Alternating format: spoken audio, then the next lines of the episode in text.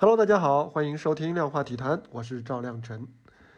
足协主席程序员呢，昨天是确认了李铁将继续带队打十二强赛，也算是终结了最近一段时间以来外界的疑问。程序员是这么说的啊，说李铁不存在续约不续约的问题，他正率队备战十二强赛。那么李铁是不是合适的国足主帅的人选呢？这还真不是一两句话能够说清楚的啊。我们来掰扯一下。从他四十强赛后半段带队的表现来看，李铁绝对是合格的，甚至是超预期的。虽然这几场连胜的，严格说来，呃，含金量不算高。即便最后一轮击败叙利亚也是这样，也是在叙利亚提前出线的情况下。但是呢，在四十强赛这样一个场合，李铁手里的这支国足所表现出来的抗压性和技战术的能力呢，还是得到了相当程度的体现和证明。赢球不换将，呃，是是一个古已有之的传统。更何况，这个主将并不是明显的靠狗屎运赢球的那种。当然了，即便如此，还是有很多人质疑说应该换杨帅，还是杨帅水平高啊？这话我觉得有必要呃辩证的看。理论上的顶级杨帅和顶级本土教练摆在一块儿，那肯定是顶级杨帅的绝对水平高。但是问题是，现在换顶级杨帅有几个很大的问题。第一，时间。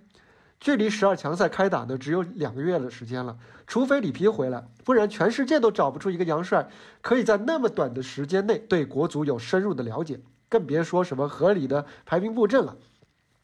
第二点，我觉得可以说的直接一些，距离两个月就要大考了，这样的活都敢接的主教练，与其说他是对自个儿有信心，还不如说他对自个儿赚的钱比较有信心。这样的教练，你是很难指望他和国足。齐心的，他把自己和中国队牢牢捆绑在一起，很难指望。国足不出现，他拍拍屁股就跑了，有意思吗？顶级洋帅，第一是难找，第二是找到了呢也没时间磨合，有时间磨合他也未必全心全意。那他有多少实力，他都发挥不出来啊。所以呢，在现在这个时间点，我个人觉得李铁已经是最好的选择了。而且啊，接着回过头来，我们说李铁，他还不同于一般的本土教练，优秀的本土教练。这个人啊，他既谦卑好学、感恩，又有足够的自信、眼界和心气。以前他执教那个河北华夏幸福的时候，有一位足协官员就曾经在处理教练事务的时候，对本土教练和杨帅区别对待，当时就被他怼了。即便后来李铁自己要写道歉信，也要怼。可以说啊，就是为本土球员和教练来证明，是李铁的一个长期以来的心结。这次四十强赛，他也是多次维护吴磊，也是出于这样的情绪。而且李铁他不是只有脾气和心气，他还有脑子、有规划和执行力。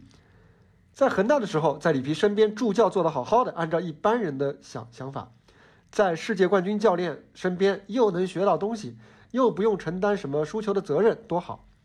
但是李铁就主动提出离开，就是为了尝试自己独立带队，去实现自己带国足的梦想。是的，他当时就已经想过自己未来要带国足打比赛了。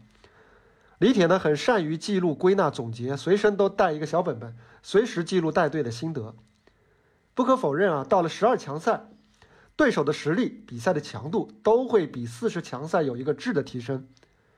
以我们国足现在的这个硬件实力条件，确实是很不乐观。但是我个人觉得，越是这样的时候，李铁能够带给全队的一种精气神，就越能够帮助球队尽量发挥，或者说甚至超水平发挥出自己的实力。话说，李铁带队以后有一个口号啊，虽然来自赞助商的创意，但我觉得也挺符合他的个人特质。这个口号用了李铁名字的谐音，把“铁”就 tie 和 together 连起来。呃，造出了一个英文单词叫做 “together”，意思呢就是李铁能够将全队捏合在一起。我觉得李铁有这个能力。另外，让我对他有额外期待的一点在于啊，过往杨帅我们说的杨帅，他有一大优势就是他们的资历，让足协能够对他们进行更多的赋权，从而让他们带队的时候呢更容易去布置和执行自己的想法。但是缺点呢就是下情不容易上达。和球员的沟通就不是太顺畅，就像李铁最近接受采访的时候就说，呃，他觉得对里皮有点内疚，有点愧疚。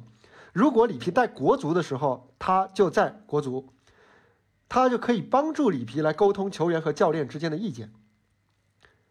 反过来看，李铁这一次带队，他现在是既有足协主席的信任和赋权，本身呢又比较接地气，比较容易和球员沟通，而且他自己也是球员出身，这一点呢，我觉得对国足的十二强赛来说呢，是一个额外的利好。好了，这就是本期量化体坛的全部内容，我们明天接着再聊，拜拜。